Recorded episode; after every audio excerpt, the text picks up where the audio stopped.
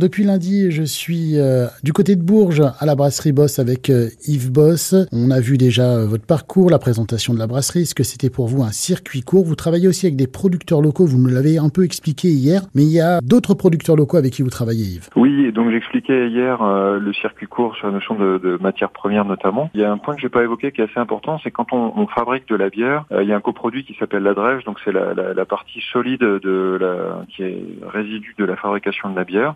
La bière c'est un produit liquide évidemment, hein, et donc euh, comme on mélange du mal, de l'orge avec de l'eau, et donc on garde la partie liquide, la partie solide qu'on n'utilise plus, on la donne à des agriculteurs locaux. Donc ça c'est important aussi de savoir que cette, cette matière déjà n'est pas perdue, elle est, elle est recyclée, elle n'est pas jetée, et elle est utilisée pour l'alimentation euh, bovine euh, en, en, région. Quel style de bière vous avez chez vous Yves? On a plus d'une quinzaine de recettes. Il faut savoir qu'on fait beaucoup de bières personnalisées, donc on reviendra peut-être sur ce sujet. Donc mm. c'est des, des, recettes qui sont euh, créées spécifiquement pour nos clients. Mais sinon, en dehors de ça, on fabrique toutes sortes de bières, blondes, blanches, ambrées, brunes, IPA, Pale Ale.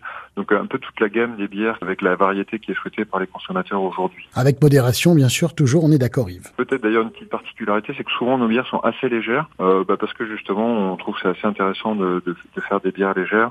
On a même fait une bière avec euh, très peu d'alcool, 1,2 degré d'alcool, euh, justement pour pouvoir euh, profiter d'une bière le midi par exemple en déjeunant euh, sans avoir trop d'alcool. Pourquoi les saveurs sont différentes selon les bières, Yves? Il y a beaucoup de choses qui rentrent en ligne de compte. La première chose, c'est les types de mâles qu'on va utiliser. Ensuite, va rentrer en ligne de compte les houblons qui là vont donner plus les aromatiques légères, les arômes de nez qu'on va sentir dans la bière et les arômes donc qui sont plutôt là herbacés ou fruités ou floraux. Donc ça c'est plutôt les arômes légers. Ensuite il va y avoir l'amertume qui va être apportée aussi par les houblons, par d'autres types de houblons qui sont des houblons dits amérisants, hein, comme, leur nom l'indique bien. Donc on peut avoir des bières soit douces, soit plus ou moins amères. Donc on va jouer sur la couleur, on va jouer sur les aromatiques légères, on va jouer sur le côté céréal aussi avec le malt, sur la couleur, et c'est l'ensemble de ces composantes, euh, plus éventuellement d'autres produits comme le miel par exemple quand on fait une bière au miel, qui vont euh, jouer sur les sur le goût euh, et sur la typicité de la bière. Et eh ben demain, Yves avec vous, on va rentrer dans votre labo de création et puis voir le processus de la fabrication d'une bière. À demain. À demain.